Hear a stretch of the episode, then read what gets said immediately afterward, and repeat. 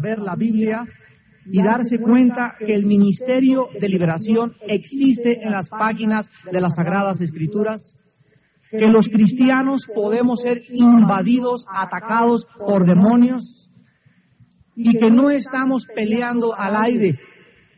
No hemos inventado, ni los hermanos alrededor del mundo, hemos inventado una doctrina nueva, el ministerio de la liberación o la guerra espiritual. Esto tiene como fundamento la palabra de Dios.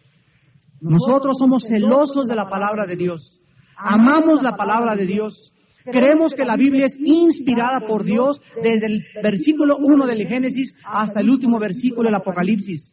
Creemos que la Biblia no tiene un solo error y que cuando hay problemas de entendimiento y de comprensión es problema de la mente, no de Dios. Es un problema tuyo intelectual o tal vez moral, pero no es un problema de Dios. Dios es fiel. Dios es santo. Estas palabras son fieles y verdaderas. Y nosotros cada día tenemos que venir con este espíritu de humildad y de mansedumbre para permitir que el Espíritu Santo sane nuestro corazón y nos enseñe el camino de Jehová de los ejércitos. ¿Por qué una vez que ya hemos sido salvados y estamos bajo la sangre de Cristo, se nos ordena en la Biblia, en Efesios capítulo 6 del 10 al 18, ponernos una armadura? Porque sin esta armadura, la Biblia dice que somos vulnerables a los ataques del diablo. Muchos teólogos y muchos cristianos han enseñado que el diablo no nos puede tocar, que los demonios no pueden acercarse a nosotros, que porque ya estamos bajo la sangre de Cristo, porque ya hemos sido comprados, ya le pertenecemos a Dios, y la pregunta es esta, ¿por qué entonces se nos manda ponernos una armadura? ¿Y qué pasaría o qué sucede cuando un cristiano no trae puesta la armadura de Dios? La Biblia, de una forma inequívoca, nos enseña que el diablo lanza dardos en contra de nosotros. Y la segunda pregunta es la siguiente. ¿Hasta dónde nos alcanzan los ataques de Satanás? ¿Será que solamente los ataques de Satanás, como las abejitas, nos hacen alrededor? ¿O Satanás solamente nos rasguña por afuera y nos dice, ya llegué? ¿O realmente pueden entrar a nuestro cuerpo?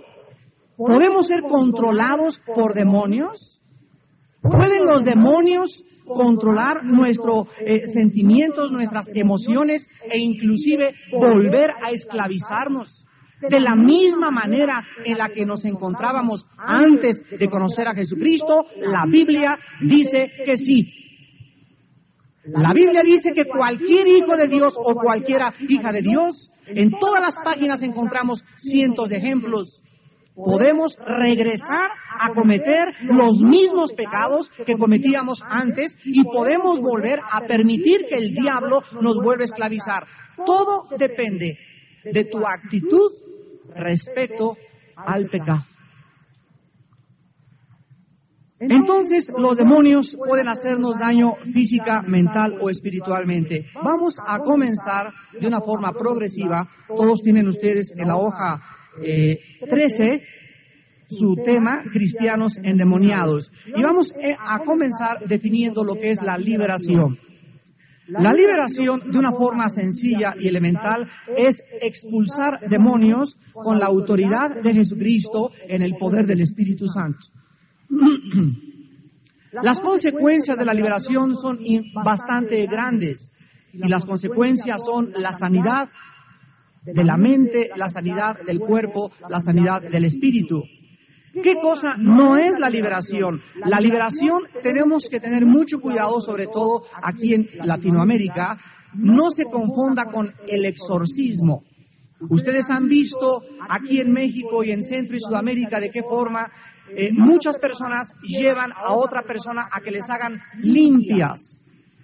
Y esto es por medio de brujos, de espiritistas, de los que leen la bola de cristal, los que leen la mano, etcétera, etcétera. Estas limpias Esta película, por ejemplo, tan famosa del exorcista, donde un cura católico con el escapulario y con la cruz del agua bendita estaba tratando de exorcizar, no liberar. El exorcismo es hacer limpias para ahuyentar malos espíritus. Y Jesucristo enseñó que cuando Satanás saque a Satanás, su reino está dividido. Así pues, no es nada dificultoso para un demonio que Satanás le diga salte un ratito y al ratito agrava su situación. Entonces, los exorcismos, como no son hechos por la autoridad de Cristo ni en el poder del Espíritu Santo, regresan esos demonios y el estado de la persona puede ser siete veces peor. O también en el exorcismo se corre el peligro de la transferencia de demonios. Pueden transferirse los demonios de una persona a la otra.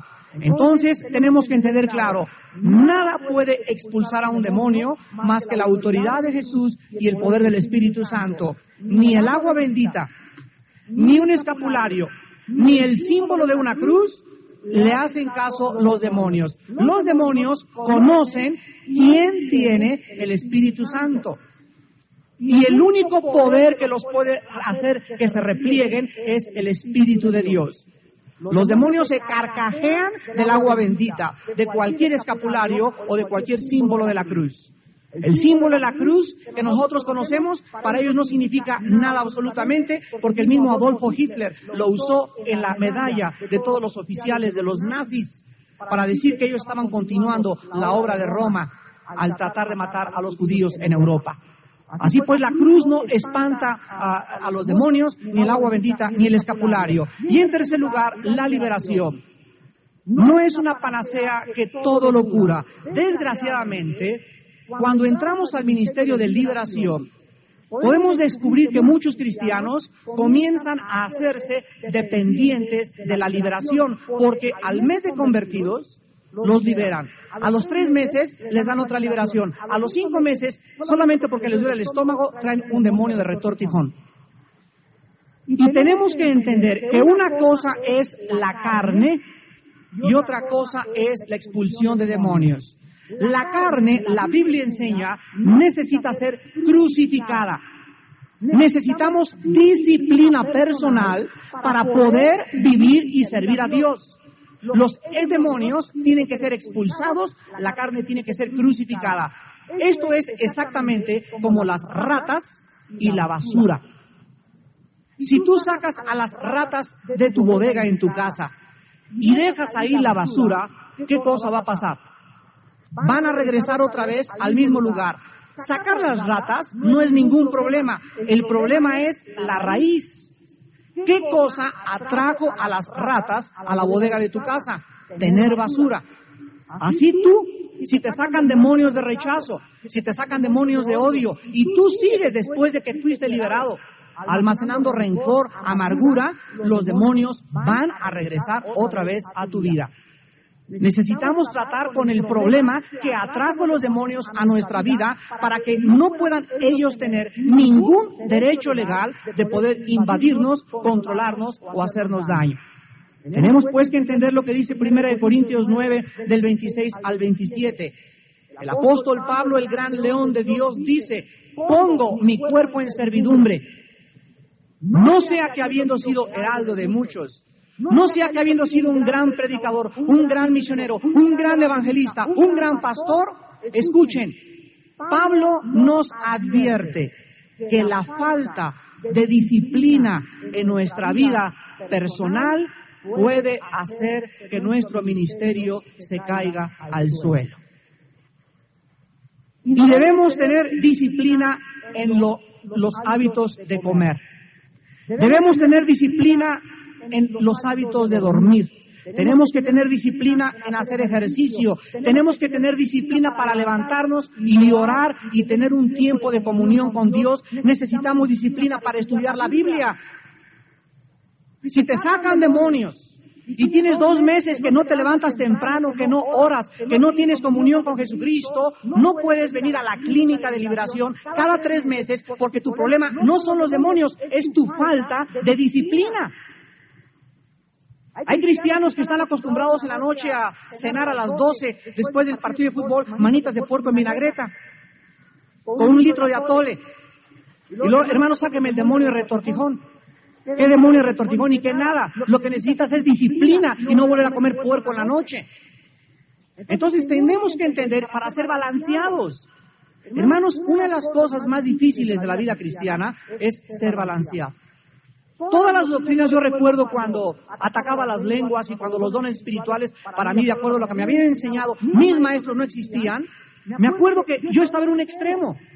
Y hasta que no había un hombre de Dios en la televisión que se llama Jack Hayford, en California, dar un mensaje de las lenguas y mostrar y decir el hecho de que hayan excesos y que muchos abusen de los dones no significa que no sean reales, eso me hizo considerar seriamente, porque yo tenía temor que nuestra iglesia se convirtiera en un circo y que todos como locos estuviéramos haciendo miles de cosas, pero Dios me mostró que podíamos encontrar un balance, que los dones eran reales, que no habían cesado, que la liberación era para nuestros días y que no deberíamos de tener temor mientras camináramos delante de Él en santidad.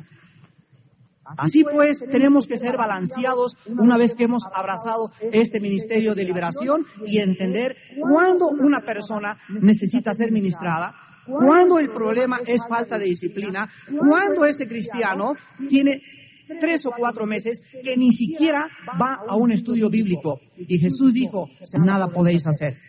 Ahora bien, hace dos años llegaron dos teólogos de una iglesia en Estados Unidos que eran grandes amigos míos y me ayudaron durante muchos años en mi vida cristiana. Vinieron a México especialmente porque se enteraron de que yo estaba liberando a cristianos de demonios. Y nos fuimos a cenar y me preguntaron, ¿de dónde sacaste estas herejías? Queremos decirte que la Asociación Cristiana en Estados Unidos que te había estado ayudando ya no te va a ayudar ni te va a dar un solo dólar. Porque lo que tú estás haciendo son herejías de acuerdo a los conceptos de la Biblia. Les dije, yo respeto su opinión, vamos a cenar y les voy a compartir a ustedes en esta mañana lo que yo les compartí a ellos hace dos años. Y les dije, si yo les puedo demostrar con la Biblia que los cristianos podemos ser atacados, invadidos y controlados por los demonios, ¿estarían ustedes dispuestos a cambiar su declaración de fe? Y me dijeron, Vamos pues a ver y examinar lo que tú nos quieres compartir. Número Hechos capítulo 5. Es increíble que así los teólogos salidos de grandes seminarios, me reservo el nombre de la denominación, todavía existan cantidad de hermanos nuestros a nuestro alrededor que de veras con una soberbia y un orgullo espiritual, teológico, se levantan y dicen, ¿en dónde está el ministerio de liberación? La respuesta es, pues búscalo. O sea, cuando una persona dice, ¿en dónde está eso? Esta persona está implicando con esta aseveración que ya conoce toda la Biblia. Yo recuerdo, todavía tenía 5 o 10 años en Cristo, cuando leía el Evangelio de Juan capítulo 1, cada semana que lo leía encontraba algo nuevo y decía, pero si yo ya lo había leído, pero pues ahí estaba. Ya lo había leído, pero ahí estaba. La cuestión es que el Espíritu Santo no nos había iluminado la comprensión ni el entendimiento para ver que aquí está. Pero nuestra ceguera, nuestro orgullo teológico e intelectual nos bloquearon y nos seguirá bloqueando contra la revelación de la palabra de Dios. Yo creeré lo que la Biblia me enseñe. Y si está en la Biblia, lo creo, porque son palabras fieles y verdaderas. Encontramos en el Nuevo Testamento, en Hechos capítulo 5, el primer ejemplo de una pareja de cristianos y se los voy a demostrar ahorita de que eran cristianos. Ananías y Zafira. Y Ananías y Zafira fueron invadidos, atacados, dominados, dirigidos por los poderes de las fuerzas de las tinieblas. La primer pareja, el primer ejemplo en la iglesia primitiva que fueron atacados por Satanás. Dice así, cierto hombre llamado Ananías con Zafira su mujer, vendió una heredad y sustrajo del precio sabiéndolo también su mujer. Y trayendo solo una parte, la puso a los pies de los apóstoles y dijo Pedro, Ananías, ¿por qué te hizo rasguño Satanás en tu corazón? Eso dice, ¿por qué llenó? La palabra llenó es la palabra griega pleura, que se usa en Hechos 2 para significar una llenura total. Muy bien, ¿qué cosa fue lo que Satanás llenó en la vida de Adanías? ¿El dedo gordo del pie? ¿Su oreja? La Biblia dice que Satanás llenó su cardíos en el griego, que es, se traduce corazón y que es el centro de las emociones, de los sentimientos, del intelecto y de la voluntad. La Biblia dice, sobre toda cosa guardada, guarda tu corazón, porque de él mana la vida. El corazón, pues, es el centro de nuestro yo, es el centro del alma. Y esto fue lo que fue invadido totalmente por Satanás. En segundo lugar, le dice Pedro a Ananías que él mintió al Espíritu Santo y sustrajo del precio de la heredad. Dos preguntas en el versículo 3.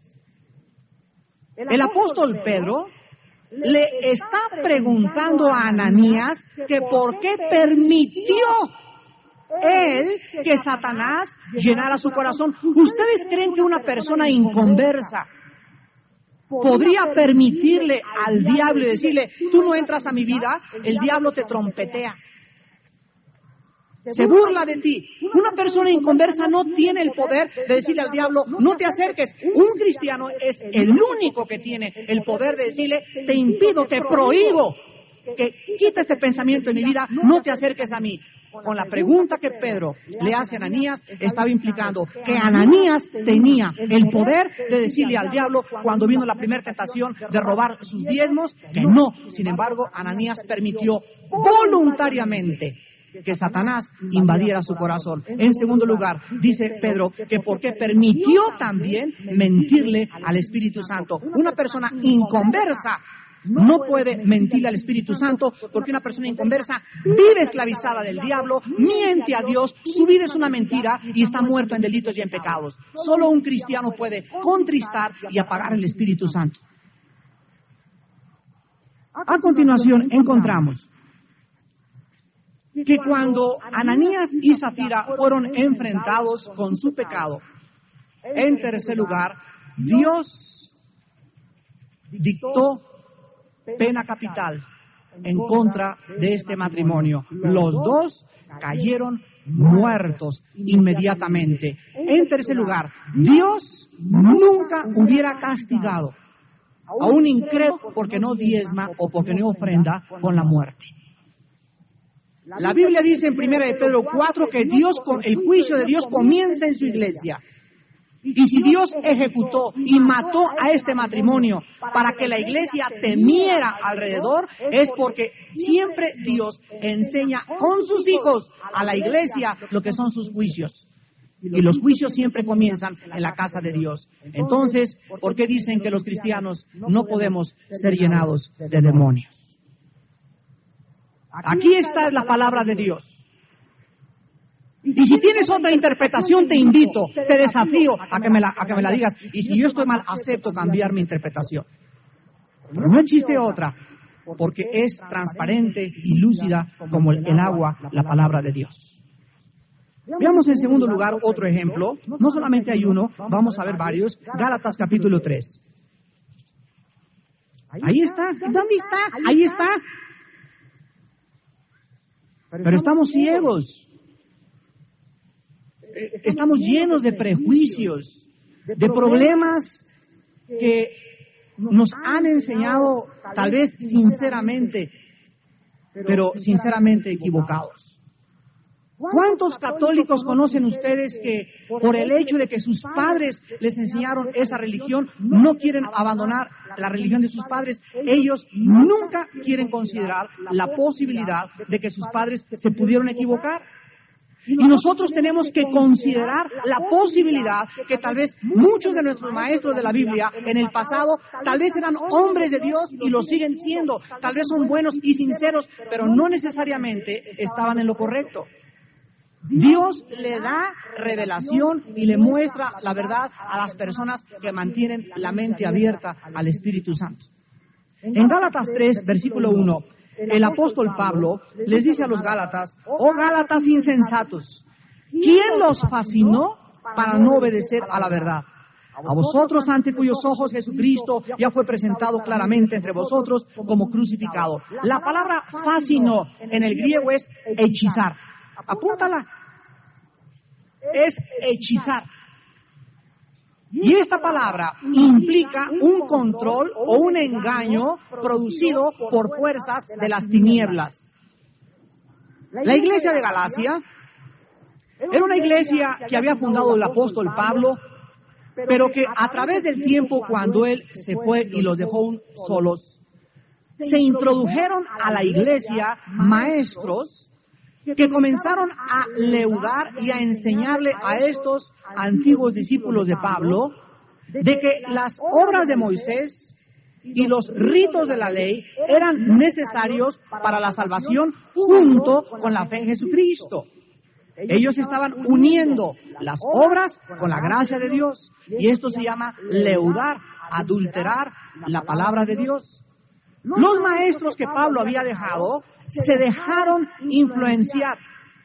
No le mandaron una carta y le dijeron, oye, por favor, Pablo, es verdad esto, no el otro. Como dicen, se fueron con la pinta. Y abrieron sus oídos a estas doctrinas de demonios. Y cuando los líderes de la iglesia de Galacia abrieron la puerta mentalmente, ellos comenzaron a enseñar también eso a la iglesia. ¿Y cuál fue el resultado? Que toda la iglesia de Galacia estaba contaminada con la doctrina de los judaizantes. Entonces, ahí estaba operando una mentira de Satanás, porque la Biblia dice en Juan 8:44 que Satanás es el padre, el originador de todas las mentiras. Todas las mentiras tienen su origen en Satanás sobre todo cuando se ataca las doctrinas fundamentales de la palabra de Dios. Aquí pues tenemos una iglesia del Nuevo Testamento hechizada, afectada en las mentes de los líderes por doctrinas de demonios. En tercer lugar, Primera de Corintios capítulo 5, del 1 al 5. Aquí tenemos el caso de otro cristiano otro cristiano, y vamos a demostrarlo también de que era cristiano. Que Satanás no se acercó y lo rasguñó, ni le hizo cosquillas. Veamos el ataque satánico en contra de un cristiano que no quería arrepentirse de su pecado de fornicación. De cierto se oye que hay entre ustedes fornicación, y tal fornicación cual ni aún se nombra entre los gentiles, porque alguno tiene la mujer de su padre y ustedes están envanecidos, ¿no debieran más bien haberse lamentado para que fuese quitado de en medio de vosotros el que cometió tal acción? Ciertamente yo, como ausente en cuerpo pero presente en espíritu, ya como presente he juzgado al que tal cosa ha hecho. En el nombre de nuestro Señor Jesucristo, reunidos vosotros y mi espíritu con el poder de nuestro Señor Jesucristo, el tal sea entregado a Satanás ¿Para qué cosa? Para destrucción de la carne, a fin de que el espíritu sea salvo en el día del Señor Jesús. ¿Qué tanto daño nos pueden los demonios hacer? ¿A qué grado había llegado Dios tener que hacer y recurrir para enseñarle a la iglesia de Corinto que con el pecado no se puede jugar? Un muchacho estaba con su madrastra viviendo en fornicación. Se le reprendió una vez, dos veces y lo dejaron los líderes que siguiera en fornicación. Y quiero decirles que Dios no se asusta tanto cuando nosotros pecamos. Más bien Dios se asusta cuando nosotros creemos que Dios no castiga el pecado. La Biblia dice que si cometemos pecado, la sangre de Cristo nos limpia de todo pecado. Y Dios tiene el poder para levantarte y sanarte y restaurarte y ponerte mucho más en alto que antes de que hubieras pecado. Pero Dios no quiere, Dios odia que tú ames el pecado, que sigas en el pecado, que te acuestes en el pecado y que no tengas horror y aborrecimiento en contra del pecado. Eso no lo tolera Dios. Y sobre todo cuando los líderes nos enteramos de que alguien sigue y sigue y sigue seis meses ya en adulterio. Ahí Dios nos hace responsables a nosotros y no podemos permitir esto, que una persona continuamente esté viviendo en el pecado sin arrepentimiento. El juicio de Pablo fue muy severo, sin embargo, era la única forma de evitar la propagación de la contaminación y la falta del temor de Dios. Este muchacho, la Biblia dice que iba a ser destruido, los demonios lo iban a destruir. Los demonios pueden producir un ataque al corazón, los demonios pueden producir un ataque al hígado, los demonios pueden producir una embolia cerebral, los demonios pueden afectar la columna vertebral, los demonios pueden producir gastroenteritis, pueden producir problemas en los intestinos, en el páncreas, en, en la garganta, en la tráquea, en los ojos, en los oídos. Ellos tienen acceso a todas las partes del cuerpo, principalmente el cerebro. Este muchacho iba a ser muerto por demonios físicamente. No iban a llegar y lo iban a rasguñar, lo iban a matar. Que no nos pueden tocar los demonios, yo no sé qué Biblia tienes, pero mi Biblia dice que los demonios pueden destruir inclusive físicamente a un hijo de Dios. Cuarto lugar, 2 Corintios capítulo 11.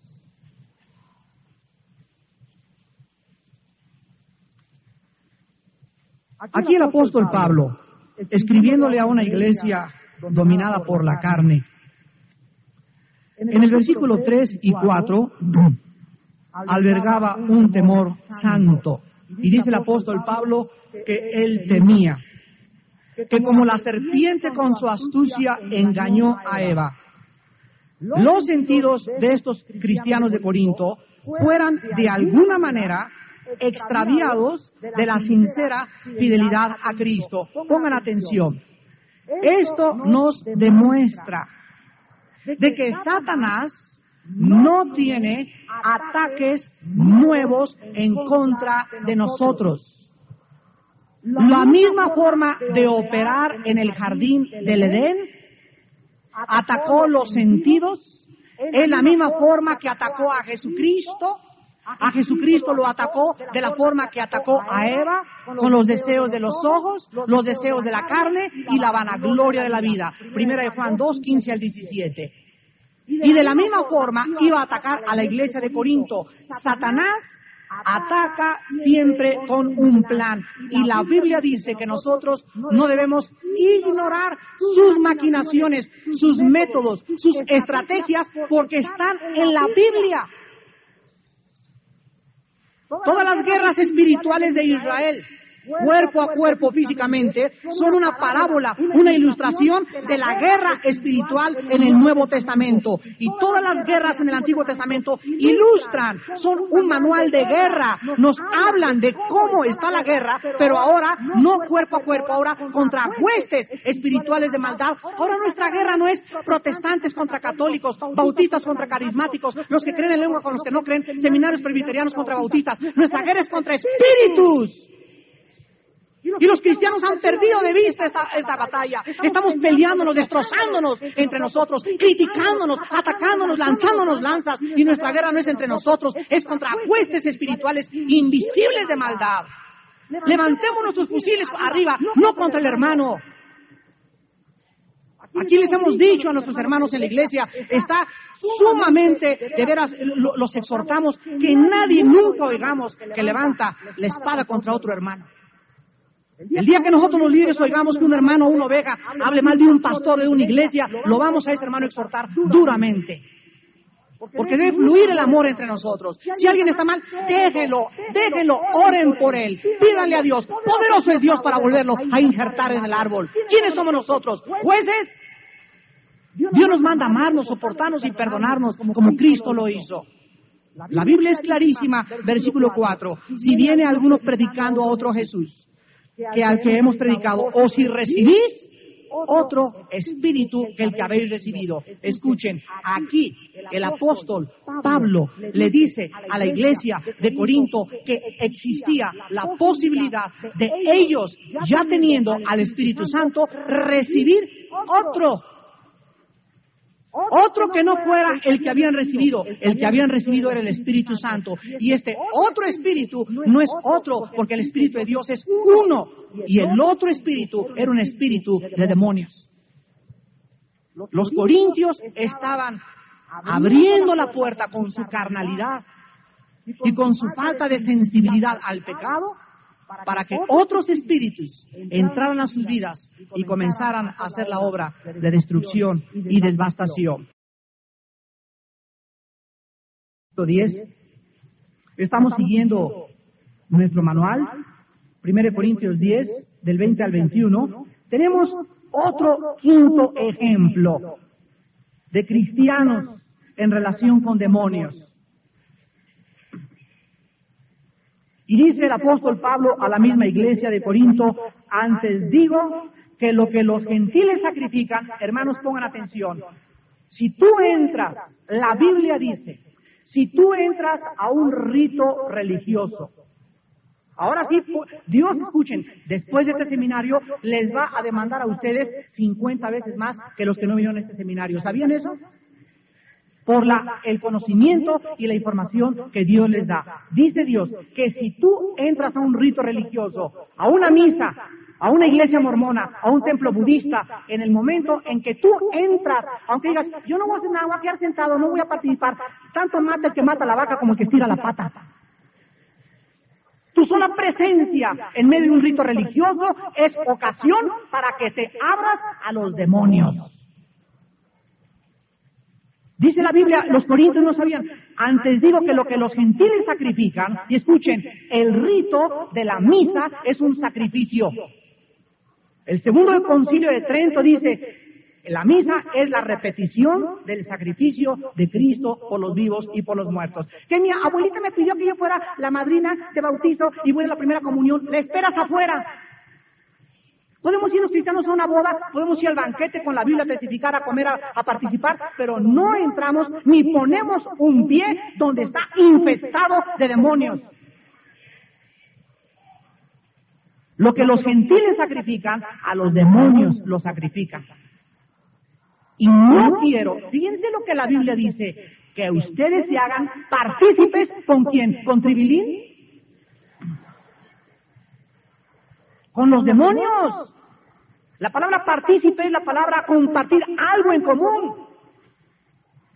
Los corintios corrían el peligro de al entrar a los sacrificios que hacían de la carne a los dioses, en ese momento estar junto con los demonios, participando en lo mismo con el peligro de la contaminación. Y dice el versículo 21, no podéis beber la copa del Señor y la copa de los demonios. Cuando tú bebes algo, ese algo te entra. Al beber una copa, una cosa es probar y otra cosa es beber o gustar.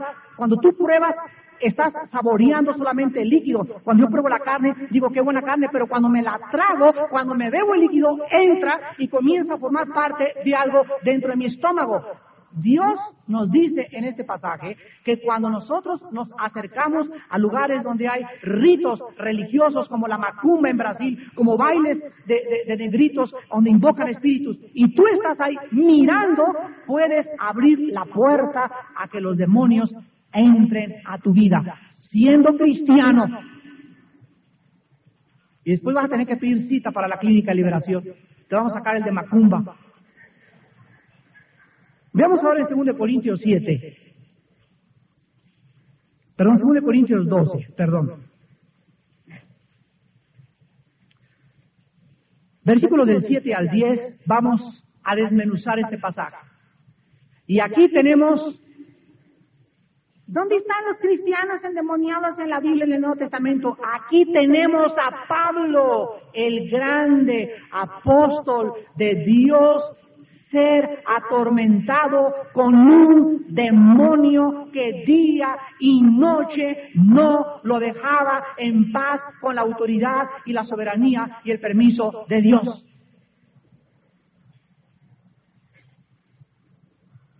Para que la grandeza de las revelaciones no me exaltase desmedidamente, me fue dado un aguijón en mi carne.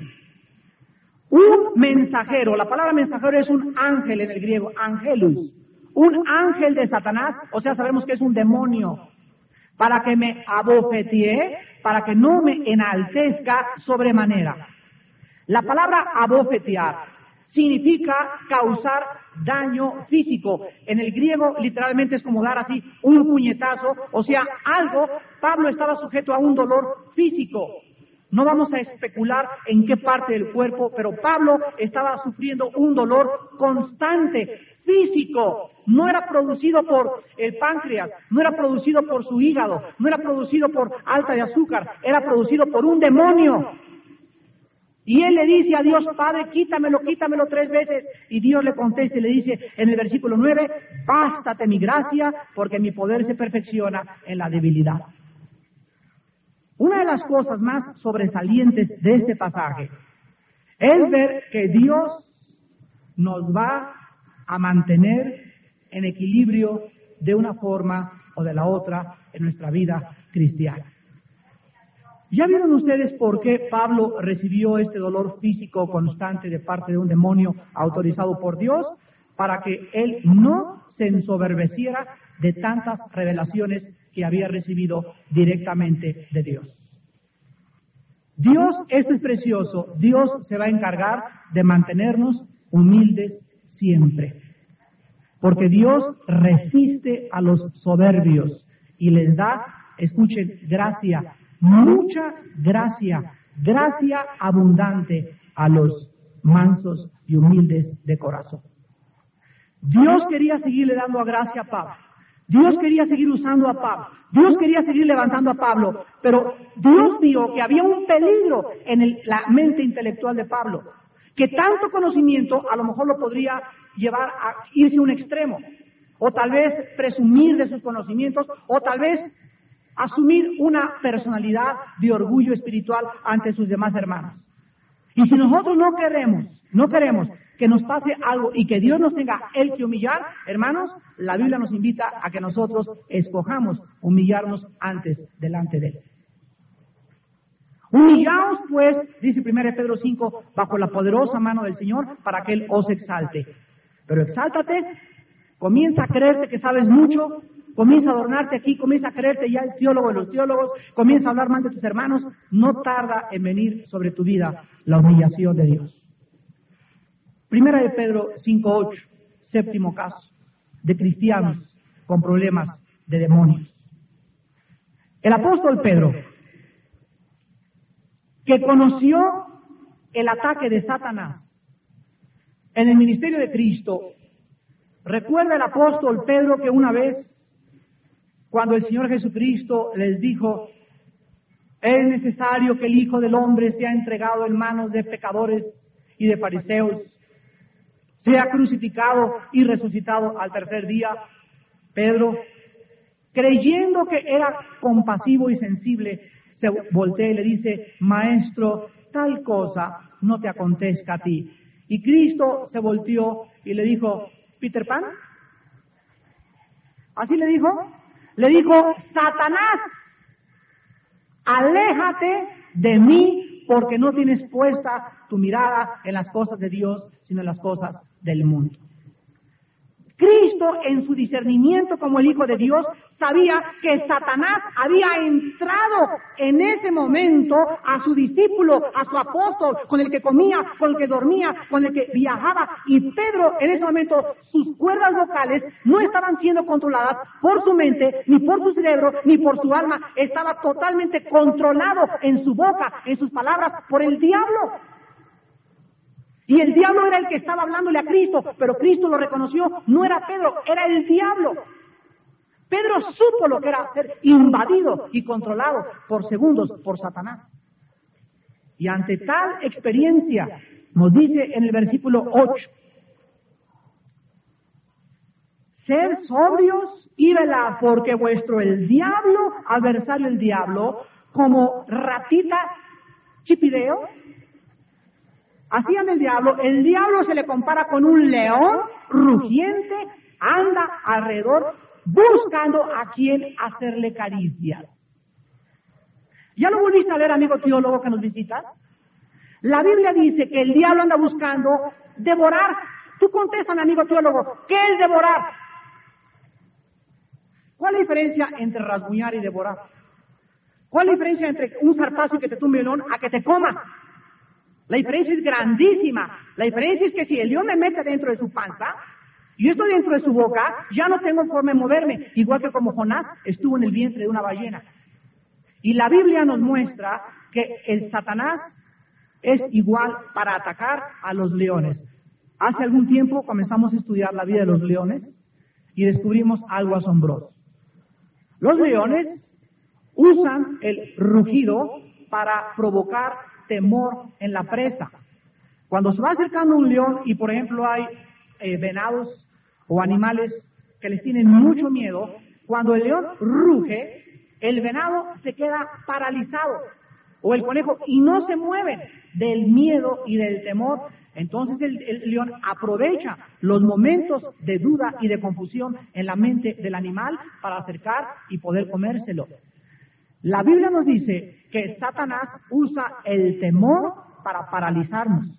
Satanás ruge a través de tu suegra a veces, a través de tu suegro, a través de un hermano, a través de un ataque, a través de un periodicazo, pero por todos lados, pero no vean ustedes a la suegra, ni al suegro, ni al vecino, ni a la persona que nos está amenazando, es el diablo usando seres humanos para provocarnos temor, llegan a tu casa y no vayas a esa iglesia y te va a pasar esto y hay que miedo y puchi puchi y comienza el ataque, el ataque y es el diablo. Reconoce que tu lucha no es contra tu suegra, ni contra tu amigo, ni tu cuñado, ni tu hermano. Nuestra lucha es contra huestes espirituales que usan a las personas para atemorizarnos. Y el temor congela, el temor paraliza, el temor te impide que puedas recibir las bendiciones de Dios. Y la única forma de impedir que el diablo nos devore, ¿a quién escribía Pablo esto? ¿A los mormones?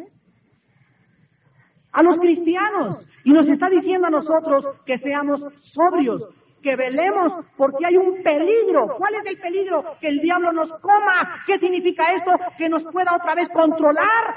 ¿Y cómo lo hace? Entrando a controlar mi mente, mis emociones, mis sentimientos, como lo hizo con Anías y Zafira, como lo hizo con el muchacho en 1 Corintios 5, como lo hizo con todos los casos, con la iglesia de Galacia, porque tienen acceso, aun cuando seamos cristianos, a nuestra mente, a nuestro cuerpo.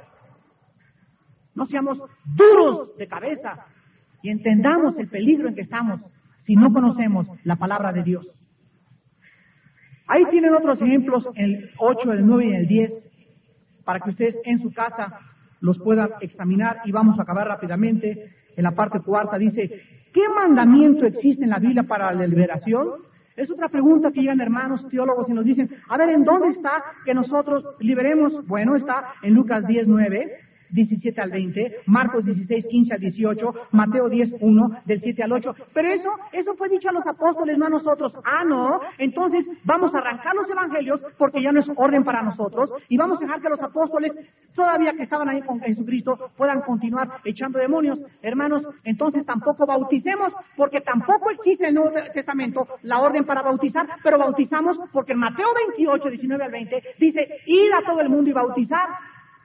¿Por qué no se repite? Porque asumimos y entendemos que si Cristo lo dijo una vez, no tenía por qué eh, repetirlo. Y Él dijo, ninguna fuerza del enemigo os dañará. Ir y echar demonios. A ver, un momentito. Pero ¿a quién vamos a liberar? ¿A los cristianos o a los no cristianos? ¿Ustedes creen que Cristo nos hubiera mandado a sacar demonios a los incrédulos? ¿Para qué le sacamos los demonios a un incrédulo si esa persona no se convierte? Los demonios regresan y su estado es siete veces peor. Yo nunca me atrevería a liberar a una persona que no tiene a Cristo en su corazón. La liberación es el pan de los hijos. Es para la iglesia, para nosotros, para que nos mantengamos limpios. Es un desinfectante, un antiséptico que Dios nos ha dado para que podamos crecer a la estatura de un varón perfecto. Pero la iglesia ha creído que solamente echar demonios es para los incrédulos. Si fuera para los incrédulos, ¿para qué le vamos a sacar demonios a un incrédulo para que se convierta en, Frankenstein después? Cristo dijo en Juan 14, 12, las obras que yo he hecho, ustedes las harán mayores. En Marcos 1, 34 y 39, en Lucas 13, 32, en Lucas 8, del 1 al 3, la orden es clara a la iglesia. La iglesia es la continuación del ministerio de Jesucristo. Dios envió al primer apóstol al mundo, a Jesucristo. La palabra apóstol significa enviado. Cuando Jesucristo estaba aquí en la tierra, Él fue enviado por el Padre. El Hijo sube y ahora el Espíritu Santo envía a nosotros. Somos enviados nosotros. Somos apóstoles enviados por el Espíritu Santo para continuar la obra del primer apóstol, Jesucristo nuestro Señor y Salvador. Y la obra Cristo la demuestra, vean ustedes en Lucas capítulo 13. Y yo considero este versículo de Lucas 13 el más poderoso que existe en las palabras de Jesucristo, de que la iglesia continúa el ministerio de la liberación. Dice Lucas capítulo 13, versículo 32. Abran los oídos. Y les dijo, está refiriéndose a Herodes, id y decir a aquella zorra, he aquí hecho fuera demonios y hago curaciones hoy y mañana y al tercer día termino mi obra. Hoy y mañana he hecho demonios. ¿Se refería a días de 24 horas? ¿Sí? ¿Se refería a días de 24 horas? Es imposible porque su ministerio duró aproximadamente tres años y medio. ¿En dónde está la clave? En 2 de Pedro 3.8, un día es como mil años para el Señor y mil años es como un día. Cristo escondidamente nos está enseñando y revelando a nosotros, los que hemos alcanzado las postrimerías de los tiempos, de que la obra del ministerio de liberación duraría el tiempo de la iglesia, que son dos mil años. Y al tercero entramos al milenio. Al tercero descansamos y termina la obra de echar fuera demonios. ¿Por qué? Porque Satanás va a estar atado mil años. Aleluya, gloria a Dios. ¿Ya lo vieron? Se necesita revelación espiritual para ver esto. ¿Ya lo vieron? Si tú tienes una interpretación mejor, dámela. ¿Qué quería Jesús decir? He hecho demonios hoy y mañana. Y al tercero descanso. Y finalmente, ¿en dónde está en el Nuevo Testamento el ministerio de la liberación? Yo no he encontrado en la palabra concordancia liberación, hermano. Ni tampoco vas a encontrar, se prohíbe fumar. Se prohíbe a las fiestas, no vayas al teatro Blanquita. Se prohíbe la música de heavy metal. La Biblia tiene un principio y muchas aplicaciones. Pero, por ejemplo, cuando la Biblia dice que nuestro cuerpo es el templo del Espíritu Santo, se asume que cualquier cosa, cigarro, drogas, comer en exceso, es pecar y atentar en contra de la obra de Dios. Y dice 1 Corintios 3 que si alguien ataca o atenta o destruye el cuerpo o el templo del Espíritu, Dios lo destruirá a él. Entonces, ahí está implicado todo. ¿En dónde está que no entremos a misa? En Efesios 5 dice, no participen de las obras de las tinieblas, sino más bien repréndanlas, porque vergonzoso es participar de lo que ellos hacen en oculto. Entonces ahí está el principio, ninguna cosa que sea tinieblas, vamos a poner el pie dentro a nosotros. Y lo mismo está con el Ministerio de Liberación. No dice Ministerio de Liberación en la Biblia, pero dice Ministerio y dones de sanidades. Y allí nos enseñaba el hermano Hammond de que la liberación es una sanidad. Siempre van a encontrar ustedes, ahí están todos los versículos. En Mateo 4, 24, 8, 16, 12, 22, 15, del 22 al 28, 17, 18, Marcos 6, 13, Hechos 5, 14 al 16, Santiago 5, 14 y 1 Corintios 2, 9, aquí van a encontrar en todos estos pasajes que la sanidad se asocia con la liberación. Cuando una persona es liberada, cuando un demonio sale de una persona, inmediatamente esa persona es libre de ese microbio, de ese germen, de esa bacteria espiritual. Así como nos atacan los microbios y las bacterias y los gérmenes cuando la herida está abierta, el momento en que la herida se cierra, en ese momento no regresan los microbios. Cuando sacamos fuera demonios, ese hermano es sanado, pero él tiene la responsabilidad de cambiarse las benditas, de ponerse merciolate e impedir que regresen a su vida. Y no cada semana, vengo a que me saquen los chamucos.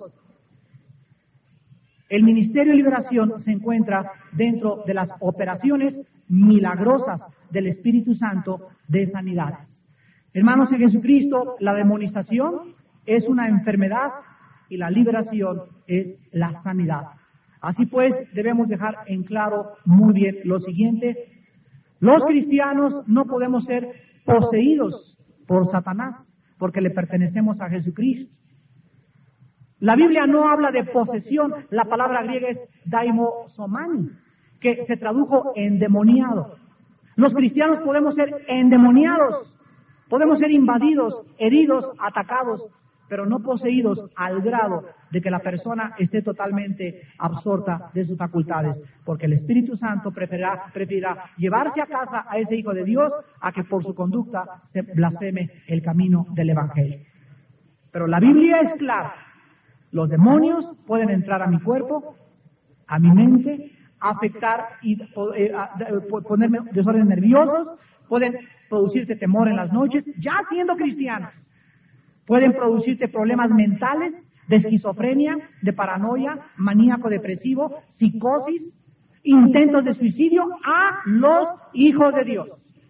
Porque aunque hayamos sido salvados y estemos bajo la sangre de Cristo, recuerden una cosa, tenemos que luchar y resistir al diablo. Otros hermanos dicen, pero el diablo ya está vencido. Sí es cierto, pero al mismo tiempo, ¿por qué se nos ordena? Si ya lo venció Cristo en la cruz, que nos pongamos la armadura. Si ya lo venció Cristo en la cruz, que velemos y seamos sobrios. ¿Por qué se nos dice que presentemos nuestros cuerpos en sacrificio vivo y que renovemos nuestra mente? Si el diablo no tiene acceso a nosotros, ¿por qué se nos manda resistir y poder defendernos en contra de los ataques? Porque si no lo hacemos, el diablo hace con nosotros lo que hacía antes de que fuéramos cristianos. Estas palabras son fieles y verdaderas. Y yo le pido a Dios que les dé entendimiento y que los prepare a ustedes para poder pelear la buena batalla de la fe. Señor, te damos gracias en esta mañana, en el nombre de Jesús, por la Biblia. Padre, confesamos que no sabemos lo que sabemos como lo deberíamos de saber. Somos tan ignorantes, Señor, de tantos misterios de tantas cosas escondidas en tu mente infinita. Oh Señor, perdona nuestra soberbia, perdona nuestro orgullo religioso y teológico. Señor, queremos convertirnos y ser como los niños, abiertos en nuestro corazón y en nuestra mente para que tu espíritu no encuentre ningún impedimento para enseñarnos todo el consejo de Dios. Señor, en esta mañana libera a tu pueblo de prejuicios religiosos, de doctrinas legalistas. Padre Santo, pone en nuestro corazón amor por tantos hermanos nuestros alrededor del mundo, tantas iglesias que están siendo devastadas por Satanás, porque ignoran sus maquinaciones. Y otros no quieren saber ni reconocer que estamos en una guerra espiritual, que todavía no estamos de vacaciones. Mientras vivamos en este cuerpo de carne, estamos en guerra. Y esta guerra es por la lucha de las almas de los hombres. Y tú nos has dado a la iglesia la facultad, el poder, la autoridad de Jesús en el Espíritu Santo de poder enfrentar al enemigo y echarlo fuera y tener la victoria, porque Cristo nos lleva de victoria en victoria y somos más que vencedores por medio de aquel que nos amó. Y ni la muerte, ni la persecución, ni la desnudez, ni el desempleo, ni la crítica, ni nada, ni nadie nos podrá separar jamás del amor que es en Cristo Jesús. Todo aquel que es nacido de Dios vence al mundo. Y esta es la victoria que ha vencido al mundo, nuestra fe, nuestra confianza en que mayor es el que está dentro de nosotros que el que está en el mundo. Un aplauso a Jesús, el Hijo de Dios. Bendito sea, Señor. Te alabamos, Padre. A ti la gloria, Señor. A ti la gloria, Jesús. Vencedor a ti, Señor Jesús. A ti, Señor.